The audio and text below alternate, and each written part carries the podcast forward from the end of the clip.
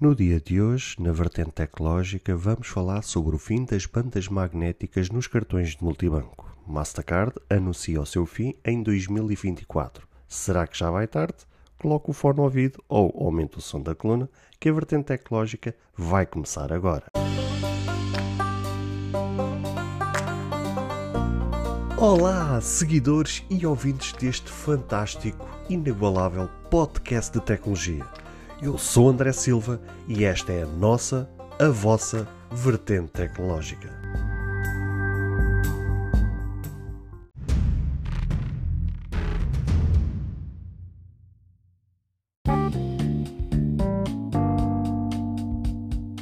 Uma das maneiras pela qual fazemos os nossos pagamentos nos dias de hoje é por meio de banda magnética. Tecnologia essa que já existe há muitos anos, pelo menos desde que existem cartões, e onde falamos propriamente no ano de 1960 e que sempre teve um grande problema associado a si: a desmagnetização. Os cartões com banda magnética estão suscetíveis à sua desmagnetização. A desmagnetização em si consiste na passagem do material ferromagnético para um estado de magnetização nula. É verdade que, por exemplo, os smartphones possuem pequenos ímãs em alguns componentes, que poderiam ajudar na desmagnetização dos cartões. No entanto, devido ao isolamento que estes possuem, o campo magnético criado é fraco. Há, no entanto, outros objetos que podem contribuir para essa mesma desmagnetização. Exemplo disso são os feixes com ímã das malas ou bolsas, suportes magnéticos para os smartphones, porta-chaves com ímãs, entre outros. As bandas magnéticas são compostas por três pistas, com características diferentes entre si. As bandas magnéticas podem ainda ser de dois tipos, baixa ou alta coercividade. As bandas de alta coercividade são as mais resistentes à desmagnetização e podem muitas vezes ser diferenciadas pela sua cor, o preto para a alta e o castanho para a baixa coercividade.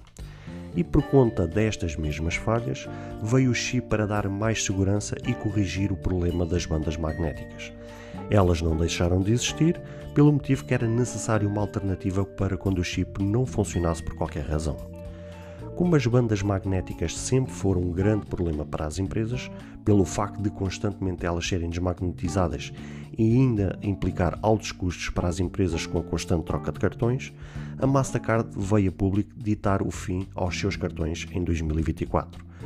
Claro que isto vem no seguimento de toda uma indústria estar constantemente na busca de encontrar novas soluções e alternativas que possam ser mais seguras, como chips e pagamentos contactless. Estamos a falar de mais de 60 anos de suporte a esta tecnologia que tantos problemas e tantos custos tem causado ao setor. E por isso mesmo a empresa norte-americana Mastercard será assim a primeira empresa com a coragem em dia a eliminar esta espécie de cancro ou câncer que nos assola. A data de 2024 é apontada mais para a Europa, visto que o chip já é amplamente usado, onde a banda magnética pouco ou nada é usada. Hoje em dia, a banda magnética é mais referenciada em cartões de refeição disponibilizados pelas empresas. Já nos Estados Unidos, como a adesão tem sido mais lenta ao chip, onde a banda magnética é ainda um ponto forte no uso no seu dia a dia, a data da sua exclusão será de 2027. A empresa norte-americana estima que já em 2029 nenhum cartão de débito ou crédito da Mastercard traga banda magnética. Ela também aponta a data de 2033 como sendo o ano para a eliminação total desta tecnologia em todos os cartões. Por fim, a Mastercard destaca ainda que os pagamentos contactless foram massivamente usados durante a pandemia. Claro que as razões são conhecidas por todos nós e é de domínio público. Dados e relatórios indicam que as transações sem contacto aumentaram em mil milhões no primeiro trimestre de 2021, comparado ao ano anterior. Já ao nível global, 45% das transações presenciais feitas no segundo trimestre foram através desta modalidade. E como vocês viram, meus amigos, eu trouxe-vos esta notícia justamente porque a banda magnética, na minha opinião, e acredito que na opinião, se calhar, de vocês, acaba por ser realmente um, um velho problema e que talvez muitos constrangimentos têm causados a todos nós. Eu falo pelo menos por mim. Eu lembro-me que trabalhei numa empresa em que eles disponibilizavam um cartão de refeição, que era na altura o à la carte, e, e era banda magnética. E houve uma vez que uh, no supermercado uh, fui para pagar um, uma compra que tinha feito no supermercado e chegou a hora de pagar, passei por aquela vergonha do cartão não estar a funcionar. Claro que por sorte eu tinha ali o meu, o meu cartão multibanco da, da minha conta pessoal e pude pagar, só que fica sempre aquele momento de constrangimento e que uma pessoa passa aquela pequena vergonha que parece dar sempre a ideia e que sentimos que todos os outros à nossa volta nos estão a observar, uh, fica sempre aquela sensação que parece que a pessoa não tem dinheiro para pagar aquela conta. E isso aconteceu, e depois implicou que eu tivesse que ligar para a empresa, porque uh, quando eu falei com os recursos humanos da empresa, uh, os recursos humanos indicaram-me que eu tinha que ligar para a empresa do, do cartão a explicar a situação e a pedir uma segunda via, que eles depois enviariam essa segunda via para os recursos humanos da empresa e que depois a empresa entregavam então um cartão. E assim foi. Só que à conta disto, salvo o erro, estamos a falar de uma semana, há duas semanas que eu tive que estar à espera do cartão, onde era pago lá o subsídio de refeição, ou seja, eu não podia ficar pendente daquele valor, porque eu também já não tinha assim um, um, um, valor de alto salário que pudesse estar descansado no meu, no meu dia a dia. E aquele valor de refeição, parecendo que não, uh, ajudava a fazer algumas compras de coisas que eu usava na, na, na empresa. Que, que, por exemplo, eu lembro que aquela empresa tinha uma bancada para lavar a louça e eu, por exemplo, tinha que comprar detergentes, tinha que comprar esponja para ter sempre a minha louça lavadinha e, e isso era tudo comprado com, com, o cartão de refeição, porque visto que os cartões de refeição que as empresas disponibilizam uh, permite as compras no supermercado, ou, ou seja, aquilo é exa exatamente para esses dois propósitos, tanto para restaurantes, para a restauração, como para os próprios supermercados. Só que esse foi uma das situações, como também tantas outras aconteceu, e, e, e, mesmo naquela empresa onde eu trabalhei, aquele cartão era uma problemática. Eu conheci vários exemplos, vários casos de colegas meus que tiveram mais que um cartão desmagnetizado. Ou seja, a verdade é esta: é que esta tecnologia, muitas vezes me perguntei uh, como é que ainda existia, e estamos a falar de uma coisa que já foi há 10, 15 anos atrás. E já nessa altura me perguntava como é que esta tecnologia ainda existia. E na altura a única coisa que tínhamos era só o chip, não, não, tanto que a gente até chegou a questionar a nossa empresa para a qual trabalhávamos, porque é que a empresa que nos disponibilizava os cartões de refeição não faziam cartões com chip. Pá, eles davam sempre lá uma, uma desculpa qualquer e a verdade é que até a hora de eu sair da empresa os cartões de refeição continuavam a ser por banda magnética e não por chip.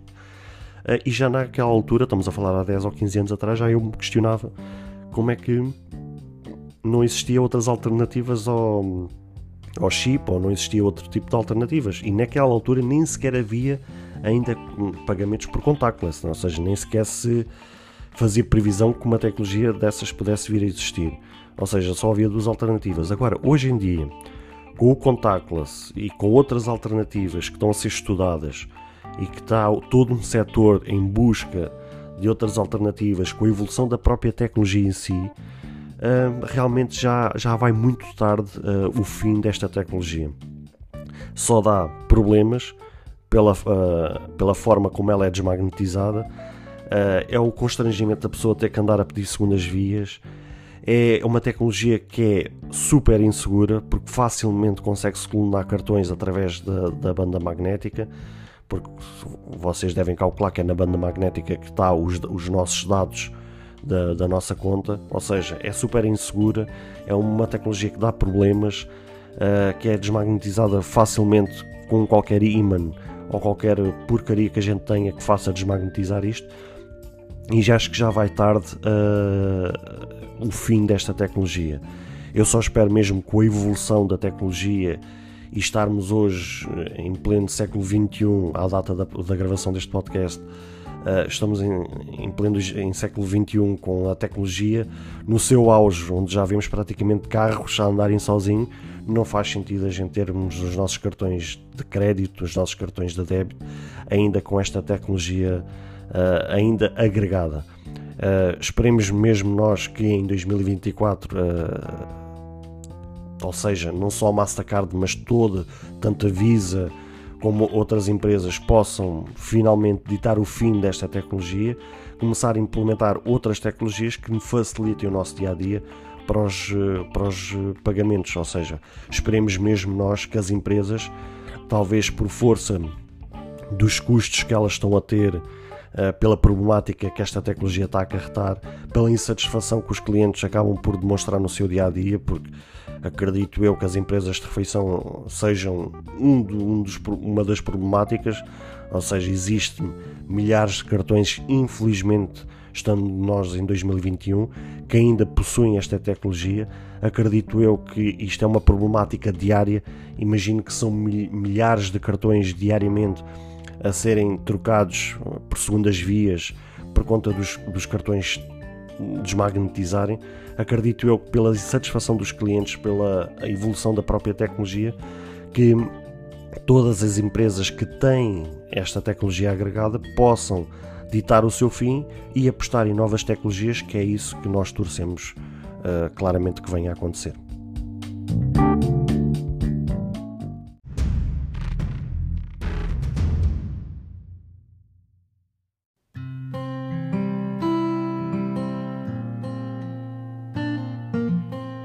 Bem, caros ouvintes, chegamos ao fim de mais um episódio. Espero que cada um de vós tenha gostado.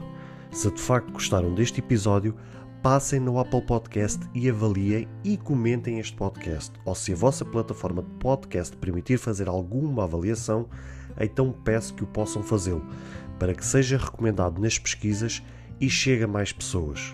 Se vocês quiserem ser apoiantes deste projeto, basta aceder ao link que está na descrição deste ou de qualquer outro episódio. Caso tenham alguma dúvida ou queiram fazer alguma crítica, seja ela positiva ou negativa, ou até mesmo queiram sugerir algum tema para que seja falado no futuro em algum episódio, todos os contactos estarão na descrição de cada episódio, incluindo este. Beijos e abraços e até ao próximo episódio.